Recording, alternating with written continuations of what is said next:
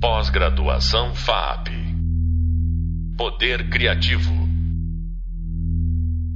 Olá, eu sou Regiane Cantoni, professora da disciplina Interatividade e Narrativas Imersivas, e neste podcast vamos conversar sobre ideias relacionadas ao vídeo, realidade virtual e realidade aumentada, bits em toda parte. Falaremos sobre pesquisa e desenvolvimento de curadoria de exposições de arte e tecnologia. Nossa convidada é Daniela Bolso. Daniela Bolso é historiadora, crítica, curadora de arte contemporânea e novas mídias.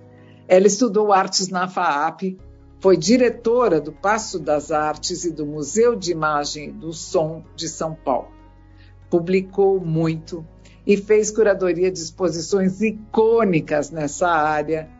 Bem-vinda, Dani.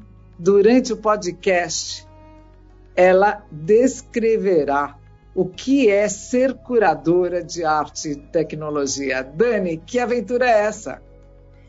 É, Rejane, essa realmente é, é uma aventura, principalmente no caso do Brasil, mas é, é uma aventura que implica em risco, enfim, é, você é, tem que entender que para fazer coisas diferentes na vida é preciso de fato se aventurar.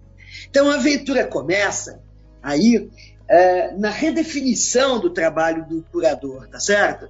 O curador de arte e tecnologia ele tem que trabalhar com o artista, junto com o artista, para poder desenvolver e apresentar o trabalho, tá certo? Então, é, nessa aventura de trabalhar é, junto do artista, o artista se torna um mediador, um facilitador, é, ele se torna uma pessoa que é, é colaborativa, tá certo? Então, não só ele coloca o público como espectador, como participador do trabalho dele, mas o curador também é colocado nessa função.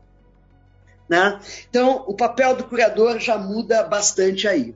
O segundo ponto no papel da curadoria de arte e tecnologia é que a formação do curador, nós vamos falar de formação do curador no Brasil, ela mexe exclusivamente é, com a formação em artes visuais. E artes visuais tem uma bibliografia é, muito mais voltada para estudos ligados é, à leitura da imagem, é, enfim, ao desenvolvimento das gestaltes é, logo depois do modernismo, a questões referentes, digamos assim, a essa maneira de, de, de trabalhar um pouco a teoria da leitura da imagem, a teoria das artes visuais, a teoria dos grandes movimentos, dos estilos, do barroco, enfim, né? Na arte tecnológica, a gente precisa de um outro tipo de mediação bibliográfica que é, de entendimento, que é o entendimento intersemiótico das coisas. Então, essa leitura intersemiótica, esse entendimento, ele não se faz gratuitamente. Então, eu costumo dizer que eu sou surfista, né? Porque eu tive que surfar da área de artes visuais, surfar de uma bibliografia mais clássica, mais tradicional e entrar numa bibliografia mais específica. E isso aconteceu na minha formação depois dos anos 90, é, mais ou menos é, em meados do, de 94, na passagem de 94 para 95, depois que eu já tinha terminado um mestrado em artes visuais com foco específico no modernismo. Né? O meu artista era o Hermelino Fiaming, que era um artista do concretismo brasileiro, no mestrado e tal, e tendo que estudar o concretismo durante as vanguardas históricas e as vanguardas históricas na Europa, e depois esses deslocamentos que, houver, que houve para Paris, Estados Unidos, enfim, né? É, de Paris para os Estados Unidos, melhor dizendo, né? É, eu comecei a entender que esses desdobramentos, essas tendências eram todas desdobramentos das vanguardas históricas e que esses desdobramentos é, eles estavam de uma certa forma flutuando aqui entre nós com vários artistas interessados. Então, na verdade, nós Dani, tivemos... só para os alunos entenderem um pouco qual é essa ruptura. Quais são esses desdobramentos? Que não é nem uma então, ruptura, mas uma evolução de uma ideia Um, um pequeno parêntese só para a gente situar, porque eu acho que é chave nesse pensamento na transformação que ocorreu depois em todas as áreas, né? Então, eu vou dar um exemplo concreto. Você teve um Marcel Duchamp, tá certo? Que fez é, um primeiro site específico, digamos assim, que não era chamado de site específico na época, tá certo? Ele faz uma instalação com 1.200 sacos de, de carvão né? E aí ele inclui uma série de outros artistas juntos na mesma exposição. Isso não era chamado de site específico. Ele começa a estudar um tipo de maquinário, tá certo? É, maquinário industrial. A Bauhaus faz esses desdobramentos. Ela começa a trabalhar com as tendências geométricas, mas ela começa a incidir sobre a arquitetura. Então existe uma evolução da técnica para a tecnologia que já vai ocorrer dentro do modernismo. E depois do segundo pós-guerra, ela só vai se desdobrar. Então você tem uma evolução aí. Começa que começa em 1900, certo? Mais ou menos. Não, começa com corte tá certo? É, digamos, é, com o corte é, na maneira de figurar e de representar do Renascimento, tá certo? Por isso que a gente estuda as artes visuais hoje a partir da Renascença, porque a Renascença ela é o seguinte, ela tem um Leonardo da Vinci que vai trabalhar com o código perspético. Ela é uma instância altamente intelectualizada da arte com a descoberta da perspectiva. Mas o Da Vinci, ele não é só. É, ele, ele não incide só a produção dele em cima do código perspético. Ele vai esgarçar as fronteiras entre meios e suportes. Que é o que a arte tecnologia faz quando ela resolve trabalhar com a hibridação dos meios e dos suportes. Então, na verdade, isso já vem até desde a Renascença. Né? Só que não era tratado dessa maneira. Então a gente precisa muito entender esses desenvolvimentos, tá certo? Como é que Leonardo sai do código perspético e trabalha também esse esgarçamento, essa diluição de fronteiras entre os meios. Ele desenha, ele, ele vai criar invenções. Então, é com Leonardo da Vinci que a gente começa a vislumbrar que a invenção ela pode ter um curso poético, certo? Ela pode ter um curso poético, que é uma coisa que é cobrada é, dos artistas das chamadas novas mídias, e esse termo novas também é muito relativo, porque, na verdade, quando o corte se dá é a partir do impressionismo, o impressionismo acontece porque tinha aparecido já a fotografia, a primeira foto que nós conhecemos é a foto do Niepce de 1826. E depois da fotografia, no final dos 1800, se eu não me engano, 1895 eh, ou 98, vem o cinema. Então, o que, que o cinema faz? O cinema confere movimento às imagens da fotografia. E depois Usando o, vai... o código perspecto do Leonardo, porque não vamos esquecer que a máquina fotográfica e o Isso. cinema são implementações tecnológicas da Isso. lógica da perspectiva, né? Exatamente. São ainda as dimensões da representação do real. Tá certo? Uma janela para o mundo, né? O mundo representado tal qual ele é. Mas o cinema vai trazer ainda é, não só esse movimento que ele confere para a fotografia, mas ele vai trazer o som mais tarde. Né? E do som, depois que a, que a descoberta da rádio, do som, você tem ainda a descoberta é, da televisão. E a televisão vai dar, depois da Segunda Guerra Mundial, né, ela vai desembocar aonde? Na videoarte. Né? Então, ela desemboca na videoarte e aí o tempo e a invenção tecnológica vai se aprimorando no mundo. Você tem depois, na década de 70, eh, os primeiros experimentos com computadores já inventados, mas é na década de 80 que os computadores vão para os lares das pessoas, os PCs entram na casa das pessoas. E você tem essa passagem muito marcada do analógico para o digital. Nada mais no mundo deixa de ser digital a partir desse momento. O filme, o vídeo, a sonoridade, todas as formas passam a se hibridizar e você tem uma transição fluida do analógico para o digital, tá certo? Essa transição fluida é que vai dar na arte que a gente chama de arte computa é, computacional, enfim, ou arte digital, ou mídia arte, ou novas mídias, que não são nada novas. Elas são apenas desdobradas e evoluídas desde os tempos modernos. Muito bem assim? São novas nada. Então eu prefiro chamar a, a, a arte tecnológica de media art né? Porque a mídia vai ser a mídia fotográfica, a mídia computacional, a mídia digital, enfim. Mas, na verdade, o que a gente faz no nosso campo de trabalho, na arte e tecnologia, é mapear territórios em constante mutação, porque a, velocidade com que as tecnologias mudam né, é, é uma coisa assim incrível, quase que a gente então, não esse conta. seria seu desafio maior? você navegar essa, essa mobilidade, é, essa evolução tecnológica e também a experimentação que anda com isso, lógico, porque uma evolução tecnológica é definida por uma experimentação, né? Artistas, cientistas, tecnólogos experimentam, expandem as máquinas e criam novas possibilidades. Então, você acha que seu trabalho é, o desafio do seu trabalho é isso, se manter à ponta, se manter atualizada com esta, é, esse fluxo? Olha, este é sempre o desafio de um curador de arte contemporânea, porque a contemporaneidade é muito acelerada, tá certo? Essa é diferente a função do curador do conservador de museus. Né? No conservador de museus você lida com uma determinada coleção, enfim, mas o curador ele tem que ser uma antena, um radar.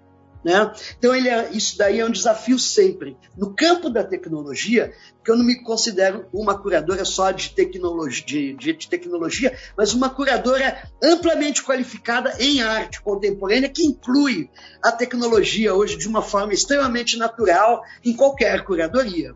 Então, o meu desafio, na verdade, e o da arte e tecnologia, é inserir a, a mídia arte, a arte e tecnologia no sistema das artes, né? Então começa na questão da documentação, da conservação e do arquivamento, da preservação dessa arte, tá certo? Começa nessa instância, que é uma instância museológica.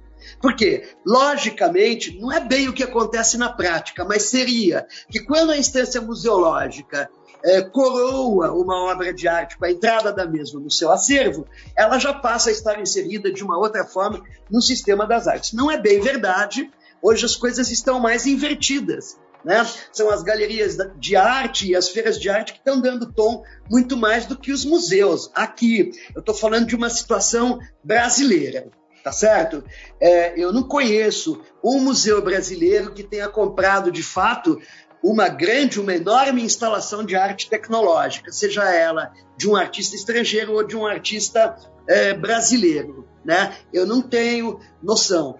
Durante a minha gestão no MIS, nós tentamos, mas uh, a, a, política pública ceifou essa iniciativa. Né? Então, a gente tem que dizer que, embora a gente tenha montado o primeiro laboratório público de mídias digitais, né? abrindo um espaço uma oportunidade para os artistas poderem é, trabalhar com essa, é, com essa demanda que é altamente experimental, né?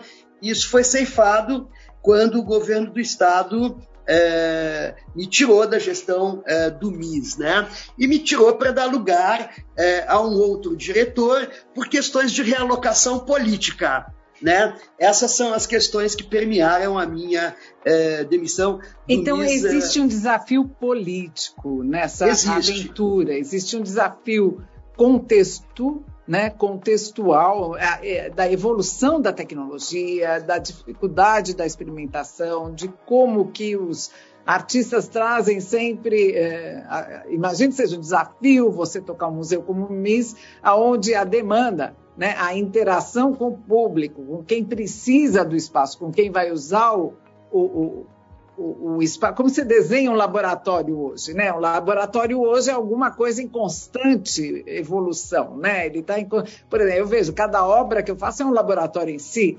Então, assim, como que a gente é, entrega condições a todos, a todas as vozes, a todas as demandas, deve ser um trabalho é, inacreditável para o gestor de um museu. Né? É. é, é. Imagina esse desafio. E aí, dentro dessa, desse, desse cenário do desafio, Dani, se a gente pensar condições ideais, qual você estima seria o futuro de um projeto como esse? Olha, é, eu não sei, eu sou sempre é, otimista, eu sempre acho que é, alguma coisa vai mudar e vai se abrir. Nos Estados Unidos, por exemplo, você tem o Art Institute of Chicago, onde até a gente tem um artista brasileiro produzindo lá e tendo espaço para sua produção, que é o Eduardo Cac.